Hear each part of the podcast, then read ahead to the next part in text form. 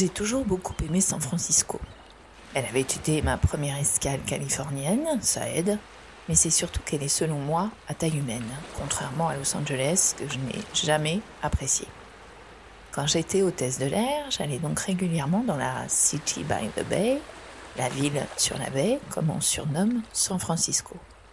Ce n'était pas la rotation que je préférais en raison des contraintes professionnelles euh, trop compliquées à détailler ici et bien peu intéressantes d'ailleurs.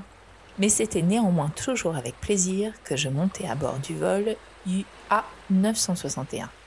Je savais que le temps clément m'y attendrait, tout comme ce centre-ville que j'affectionne particulièrement, ainsi que ce Fisherman's Wharf, ou quai des pêcheurs, zone touristique s'il en est, et son ambiance de vacances perpétuelle.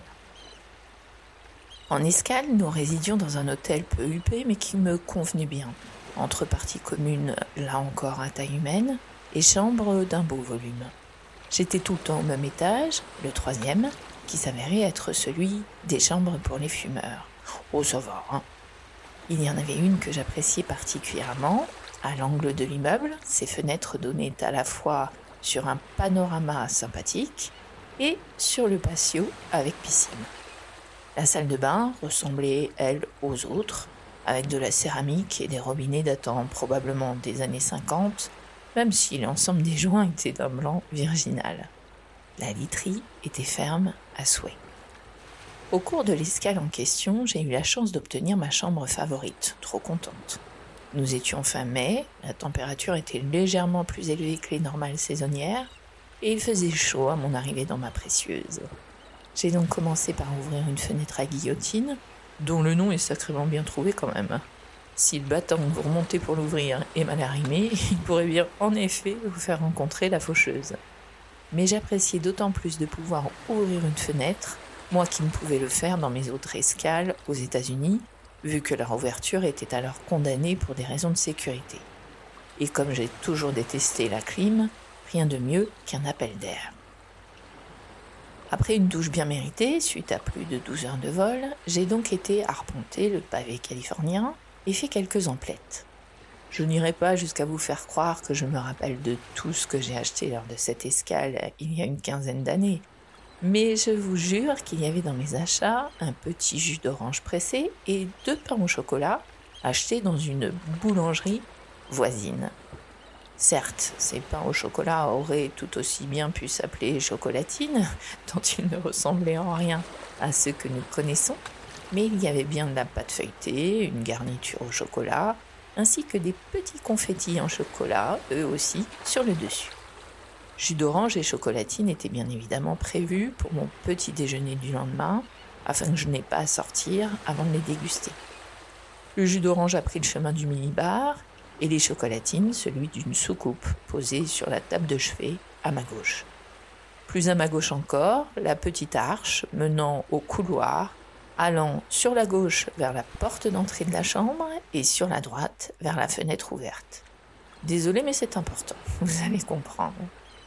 N'aimant pas dormir totalement dans le noir, j'avais pour habitude de fermer l'ensemble des lourds et épais rideaux des fenêtres de la chambre en elle-même, mais je laissais toujours celle ouverte, sans rideau, afin qu'elle m'apporte également de la lumière. Troisième étage, l'escalier a incendie de l'autre côté de l'immeuble, je m'endormais paisiblement. Il faut vous dire que j'étais réputée parmi mes collègues pour des grasses matinées de compétition ayant même établi un record personnel de 16 heures de sommeil non-stop lors d'une escale à Chicago. Grosse dormeuse de naissance, maman de deux enfants relatifs bas âge, je profitais en effet de mon temps à moi pour me retaper.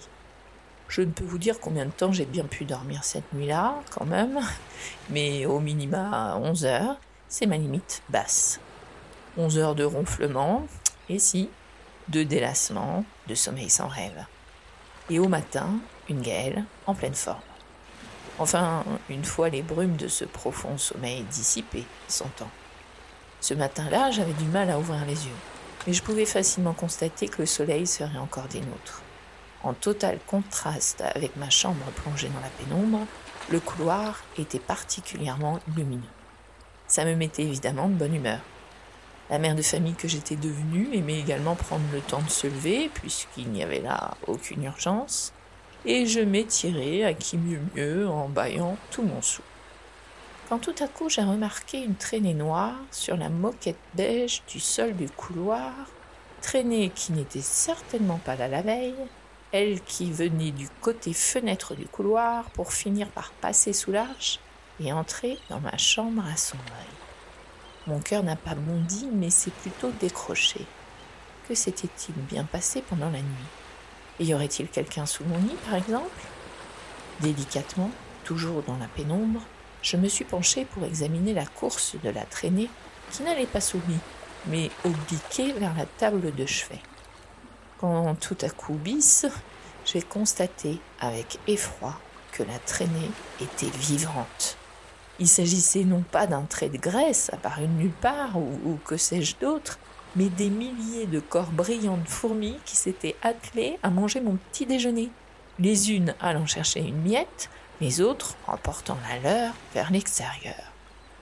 Je vous avoue que si quelqu'un m'avait raconté cette anecdote, j'aurais dit Ouais, ouais, bien sûr, ouais, des milliers de fourmis grimpant en trois étages pour deux chocolatines, n'importe quoi. C'est d'ailleurs sûrement ce qu'a pensé la personne de la réception quand j'ai appelé pour informer de ma découverte. Elle était moins dubitative quand elle est finalement montée constatée par elle-même. La malheureuse voulait bouger l'assiette vers la fenêtre pour évacuer en partie le problème. N'en faites rien, lui ai-je dit. C'était un coup à ce que toutes celles déjà en route pour l'assiette perdent la trace et se dispersent de façon désordonnée dans toute la chambre. Je lui ai demandé de me laisser le temps de ranger mes affaires, puis j'ai dit au revoir à mes copines de nuit et bon courage, et j'ai regardé avec beaucoup moins d'envie ces chocolatines bruissant de vermicelle animée. Ce matin-là, je n'ai pas pris petit déjeuner. Bonjour mes punaises, c'est encore avec une histoire véridique que je vous présente le thème de cette semaine, les fourmis. Ce réveil hallucinant restera gravé pour le reste de ma vie, moins peut-être que s'il s'était s'agit d'araignées, bien sûr, mais qui connaît une araignée qui aime les pains au chocolat d'abord, hein Les fourmis, elles, semblent aimer tout et n'importe quoi.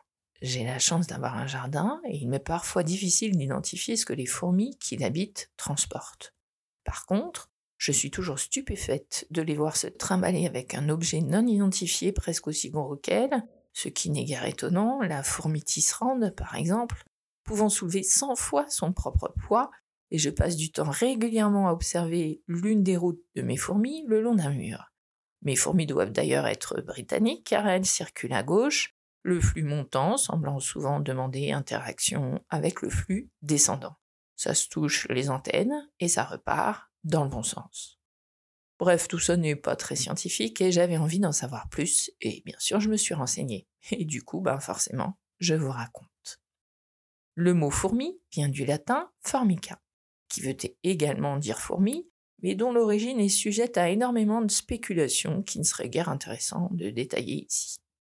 Les fourmis sont des insectes sociaux qui constituent la famille des Formicidae ou Formicidae en français. Les insectes sociaux, ce sont des insectes qui vivent et s'organisent en colonies et démontrent une intelligence collective leur permettant de retirer un bénéfice de leur instinct grégaire, c'est-à-dire de leur envie de vivre en communauté. Ces insectes sociaux s'entraident et mettent en pratique de magistrale façon que l'union fait la force.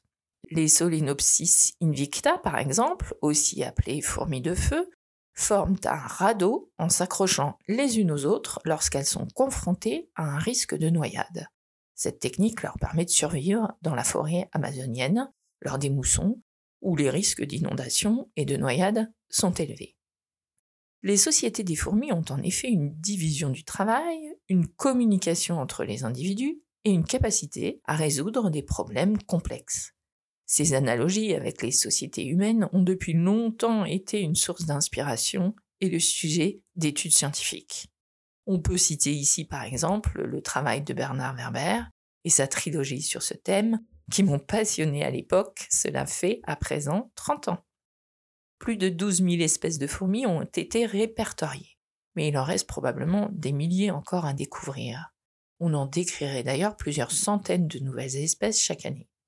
Sachez qu'une étude des universités d'Harvard et de l'État de Floride a découvert que les fourmis sont apparues au cours de la période du Crétacé, il y a environ 130 millions d'années.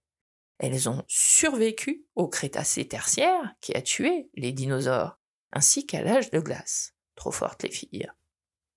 Bien que les fourmis représentent moins d'un pour cent des espèces d'insectes, leur population estimée à un milliard de milliards d'individus est telle que la masse de la myrmécofaune, c'est-à-dire l'ensemble des espèces de fourmis, excède le poids de l'humanité et représente 10 à 15% de la biomasse animale dans beaucoup d'habitats.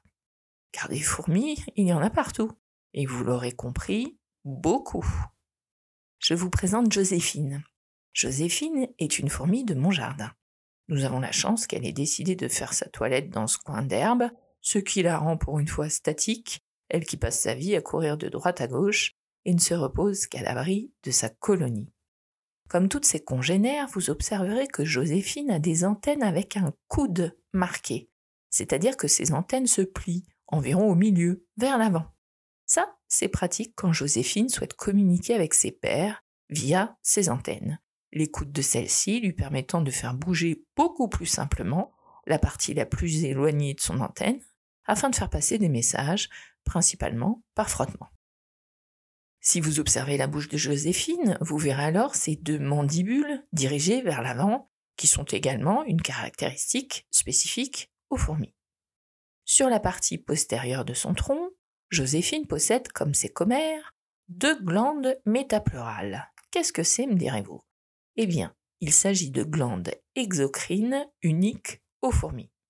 Vous connaissez probablement les glandes endocrines, d'où endocriniens, qui libèrent leur sécrétion dans la circulation sanguine.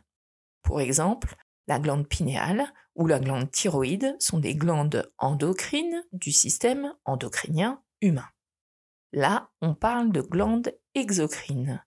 Les sécrétions de Joséphine ne rejoignent pas son organisme, mais sont libérées par un canal à l'extérieur. Il semblerait que lors de sa toilette, Joséphine secrète en effet, grâce à ses glandes métapleurales, des composés antimicrobiens et antifongiques servant de défense chimique contre les pathogènes. Elle fabrique sa propre eau de javel en quelque sorte. Hein. Je schématise beaucoup, désolé pour les puristes, et se lave donc avec ses sécrétions pour éviter les maladies. Autre particularité morphologique de Joséphine, l'étranglement du deuxième segment abdominal appelé le pétiole. Ces congénères ont parfois également le troisième segment abdominal étranglé, celui-ci étant appelé le postpétiole, le tout formant le pédicelle. Cet étranglement donne à l'abdomen une plus grande mobilité par rapport au reste du corps. Regardez donc comme cela permet à Joséphine de se laver efficacement. Joséphine n'a pas d'ailes, car seuls les individus reproducteurs sont dotés de quatre d'entre elles. Joséphine pourrait également avoir un aiguillon, petit mais efficace, mais ce n'est pas son cas. Elle pourrait avoir un certain nombre d'autres caractéristiques spécifiques à certaines espèces, mais Joséphine est d'un type commun. Oh, c'est pas une insulte, hein, Joséphine. Et s'en tient aux caractéristiques communes de son espèce à elle. Mais du haut de ses 32 mm, moi je la trouve très belle. Niveau taille, les fourmis varient de 0,75 à 52 mm. La plus grande espèce connue est le fossile Titanomima gigantea, trouvé en Allemagne. La reine atteignant 6 cm de long et 15 cm d'envergure. Elle vivait il y a 47 millions d'années. La plus grande ouvrière actuelle est Dinoponera quadriceps, avec 3 cm de long. C'est une fourmi sud-américaine dont les colonies sont particulièrement petites, entre 60 à 85 individus. La taille des colonies varie en effet d'un extrême à l'autre selon l'espèce et l'environnement, étant notamment liée à la disponibilité en nourriture. La plus petite colonie compte 4 individus avec une reine dans le nid. Formica yesensis, une espèce de fourmi des bois, a construit une super colonie de 45 000 nids sur 1250 hectares à Hokkaido au Japon abritant plus d'un million de reines et 306 millions d'ouvrières et des centaines de kilomètres de pistes. Je vous laisse penser à mes deux pains au chocolat. Joséphine est une femelle. Si elle avait été mâle, sa jolie tête ronde aurait été encore plus petite et elle aurait eu de gros ocelles. Non, ce n'est pas une allusion lubrique. Ocelles signifie juste un œil simple. En tant que mâle, comme elle n'aurait pas su s'alimenter seule, elle serait morte dès qu'elle se serait reproduite. Mais Joséphine est une ouvrière qui vit, elle, entre trois semaines et un an. Sa reine, quant à elle, peut vivre beaucoup plus longtemps, plusieurs années, jusqu'à 15 ans, pour la reine des fourmis rousses Formica rufa, une fourmi européenne. Le record connu de longévité pour une fourmi est néanmoins détenu par une reine de la fourmi noire des jardins, nom latin Lasius niger, qui vécut 28 ans et 8 mois dans un laboratoire. Elle était d'une espèce qui peut se croiser en Europe, en Amérique du Nord et en Inde. Joséphine n'a pas de poumons. En raison de leur petite taille, les fourmis n'ont pas la place pour accueillir un système respiratoire complexe comme le nôtre. À la place, elles respirent l'oxygène à travers des spiracles qui sont une série de trous situés sur les côtés de leur corps. Les spiracles sont reliés par un réseau de tubes qui aident à répartir l'oxygène dans presque toutes les cellules de leur corps. Le mouvement des fourmis permet à l'oxygène de circuler à travers les tubes pendant que le dioxyde de carbone est libéré par la sortie des dix tubes. Joséphine n'a pas d'oreille non plus, mais cela ne signifie pas qu'elle est sourde. Elle utilise les vibrations pour entendre, ses pattes lui servant de récepteur. C'est la reine de Joséphine qui est à l'origine de sa vie, en ayant pondu des œufs minuscules et généralement blancs et crus. Dans la colonie de Joséphine, il n'y a qu'une seule reine, appelons-la Victoria, mais dans d'autres, il peut y en avoir plusieurs. Environ 1% des espèces de fourmis recensées dans le monde sont néanmoins des fourmis sans reine. Elles vivent au sein de colonies très réduites dans lesquelles certaines ouvrières se reproduisent. Chez d'autres espèces, tous ou une partie des individus peuvent se reproduire par ce qu'on appelle la parthénogénèse télitoque, c'est-à-dire une gamète femelle non fécondée qui donne naissance à une lignée de femelles. Mais bon, à 99%, les larves sont issues de reines, et Joséphine est donc issue de Victoria. Quand Joséphine est sortie de son œuf, elle était à l'état de larve privée de pattes, et du coup particulièrement dépendante des adultes. Elle a fait l'objet de soins particuliers en termes de nourrissement à intervalles réguliers, avec de la bouillie protéinée et des nettoyages par léchage. Mais Joséphine préfère de loin faire sa toilette elle-même. Regardez, elle y est encore. Joséphine Larve était de plus régulièrement retournée et déplacée afin de respecter ses besoins en hygrométrie et en température. Trois à cinq stades larvaires se sont succédés, et c'est là que Joséphine a grandi. Les différences morphologiques majeures entre Victoria, la reine, et Joséphine, et entre les différentes castes d'ouvrières quand celles-ci existent, sont principalement induites par le régime alimentaire au stade larvaire. C'est là qu'il est déterminé quelle sorte de fourmi vous serez. En tant qu'ouvrière, Joséphine se retrouve avec deux estomacs. Le premier, qu'on appelle le jabot social, est destiné au transport et au stockage de matériaux liquides comme du nectar, du miela et de l'eau. Ce sont caddies, en somme. Le second estomac est destiné à sa propre digestion.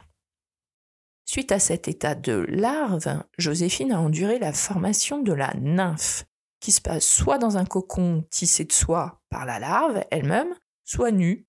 Durant cette métamorphose Joséphine, immobile, a pris l'aspect d'une fourmi adulte recroquevillée sur elle-même.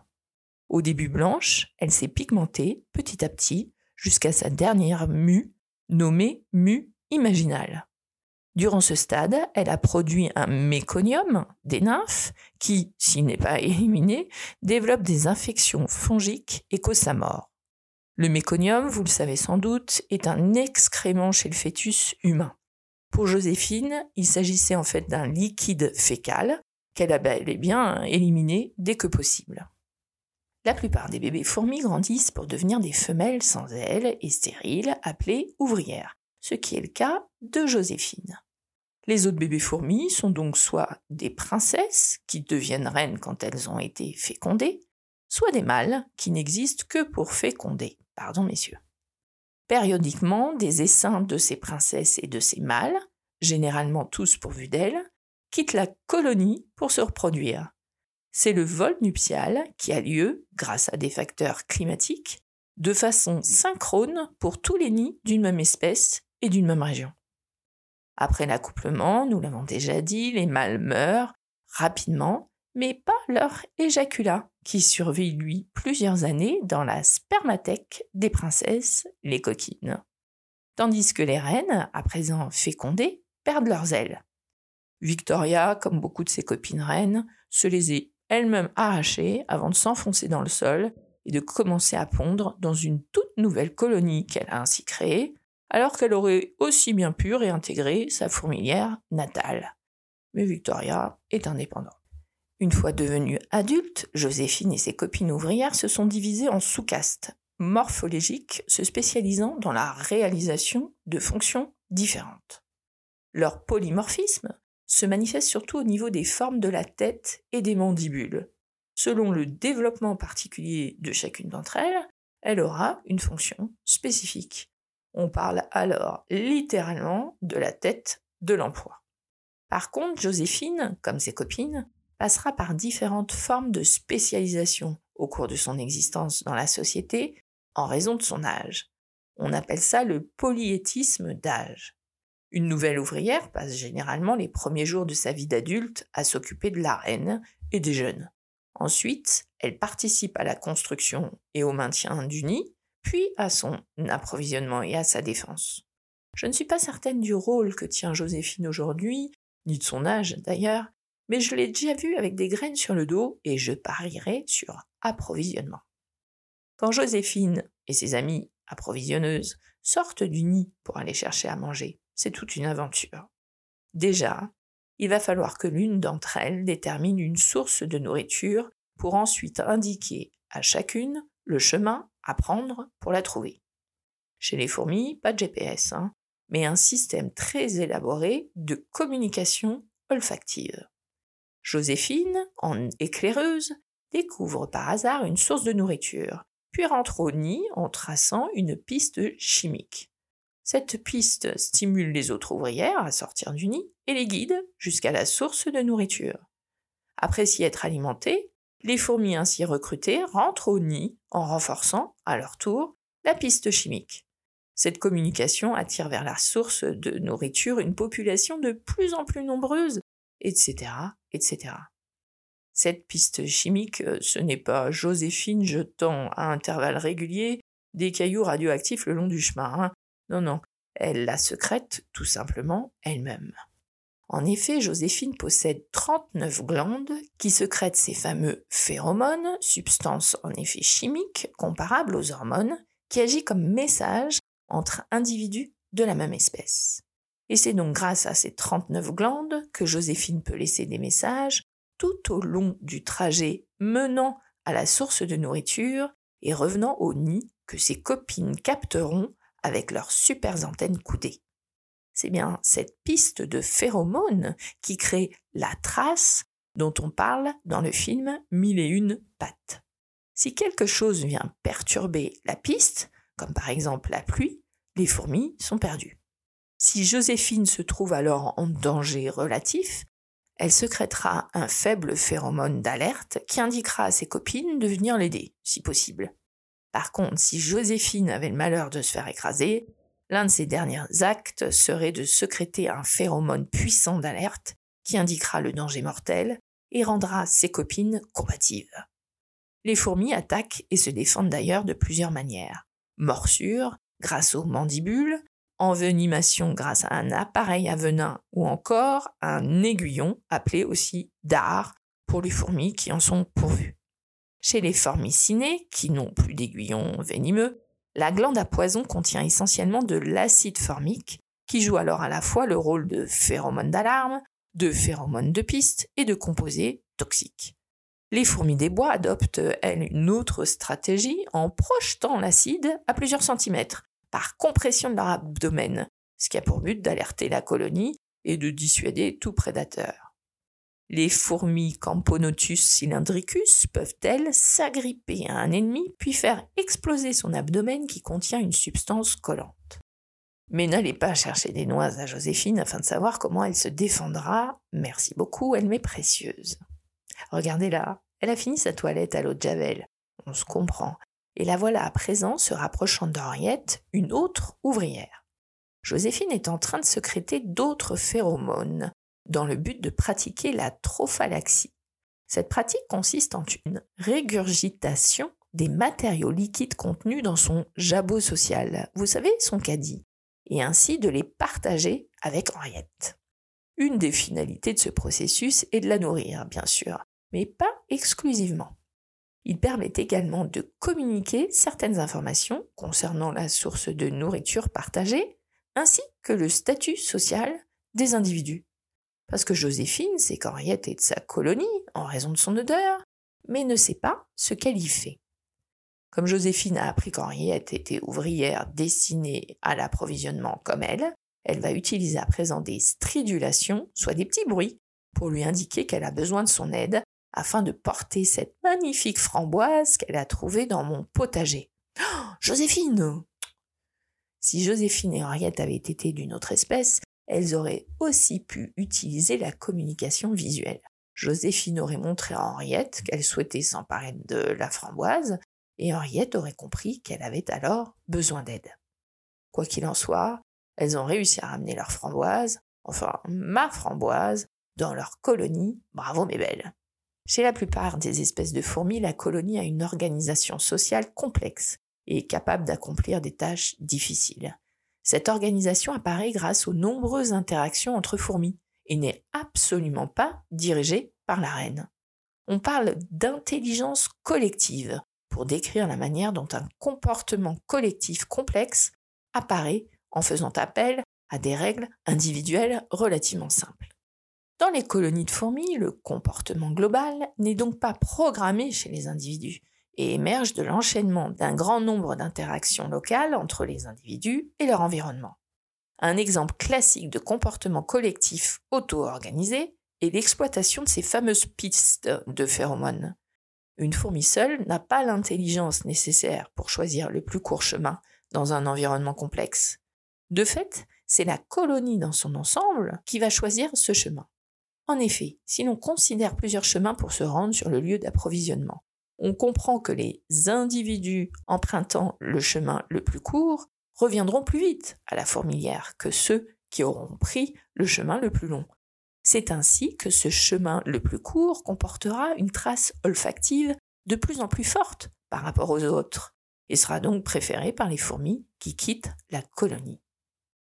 Certaines fourmis peuvent parcourir des distances éloignées de jusqu'à 200 mètres de leur nid, en laissant des pistes odorantes qui leur permettent de retrouver leur chemin, même dans l'obscurité. Dans les régions chaudes et arides, ces mêmes fourmis qui affrontent la dessiccation, soit le fait d'éliminer le plus d'eau possible de leur corps en raison des conditions climatiques dans notre cas, doivent trouver le chemin de retour au nid le plus court possible, afin de ne pas mourir. Les fourmis diurnes du désert, du genre Cataglyphis, navigue en gardant la trace de la direction ainsi que la distance parcourue mesurée par un podomètre interne qui tient compte du nombre de pas effectués et en évaluant le mouvement des objets dans leur champ visuel. Les directions sont mesurées en utilisant la position du soleil. Leur œil composé possède en effet des cellules spécialisées capables de détecter la lumière polarisée du soleil, de la lune, des étoiles ou le champ magnétique terrestre. Et oui, trop fortes, les filles.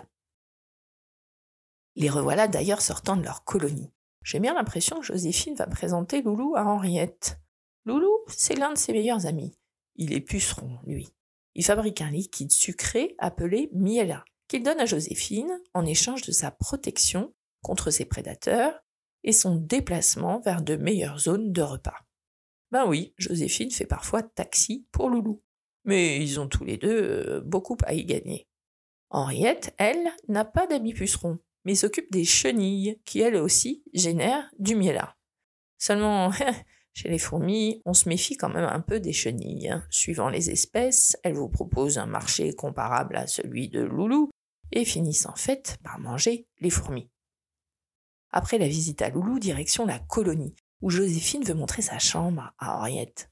Leur colonie est exactement de 357 fourmis qui ont toutes des capacités étonnantes de terrassement qui leur permettent de déplacer presque des montagnes.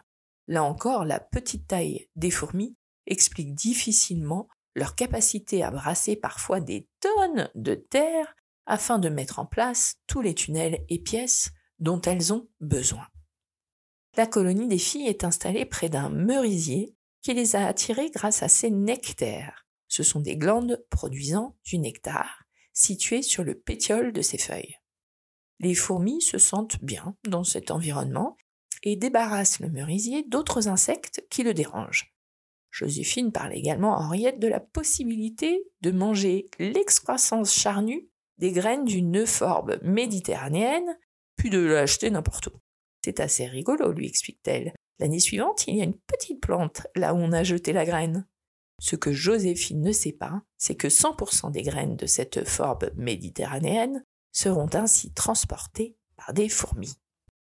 Henriette réplique qu'elle préfère tomber sur le cadavre d'un petit animal mort. En nettoyant rapidement les cadavres, les fourmis participent en effet à empêcher la libération de microbes pathogènes dans l'environnement. On estime d'ailleurs que 90% au moins des cadavres d'insectes dans la nature finissent dans des fourmilières. Joséphine et Henriette ne le savent pas, mais si elles ne meurent pas des pesticides, d'un coup de langue de grenouille ou de tamanoir, il y a de fortes chances qu'elles finissent en nettoyeuses. Ce sont les fourmis chargées d'éliminer les cadavres du nid, reconnus par l'acide oléique gazeux qu'ils dégagent, les excréments et autres déchets.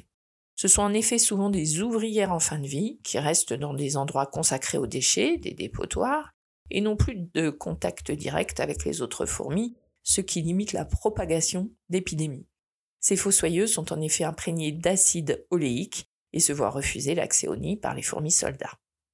Alors elles font bien de profiter de cette délicieuse soirée tant qu'elles le peuvent. Hein. Elles qui empruntent le chemin de mon mur l'une derrière l'autre, Joséphine se retournant parfois pour toucher des antennes, sa toute nouvelle amie. À bientôt, Joséphine et Henriette. Et à bientôt, mes punaises. Prochain épisode? Et si on parlait mariage, punaise